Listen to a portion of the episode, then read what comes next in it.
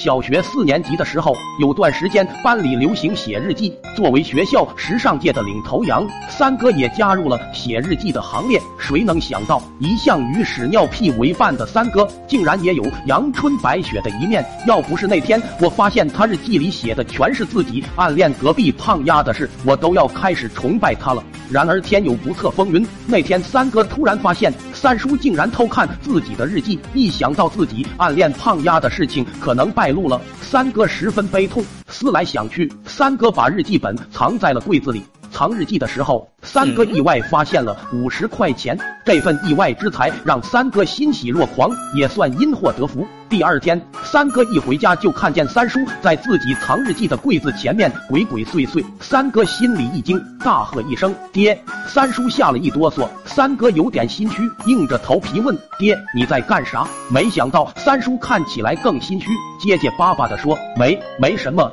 然后灰溜溜的跑出去了。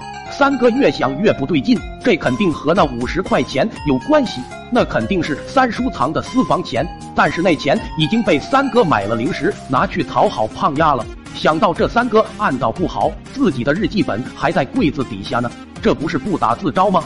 三哥想赶紧把日记本拿走，但发现三叔的眼角余光时不时往箱子周围瞟，一直没有机会。终于机会来了，三哥趁着三叔被三婶喊去做饭的空档，把日记本拿了出来。当时三哥急中生智，在日记里写。今天妈妈发现了柜子底下的秘密，希望他不要生气。以三哥对三叔的了解，钱是三婶拿的，他绝对不敢吱声。想了想还不够，为了彻底洗脱嫌疑，最好再留下点什么物证，最好是具有明显特征，一看就是三婶的那种。于是三哥从门外晾着的衣服里扯了一条三婶的内裤，塞在柜子里。三哥把日记放回柜子，等一切布置完成，一切证据链环环相扣，完美的把自己摘了出来。三哥一阵洋洋得意，我特么真是个小小天才。那天吃完饭，三哥就出去玩了，不仅是给三叔制造偷看的机会，更是因为三哥太自信了。意外还是发生了，这次先偷看日记的人是三神。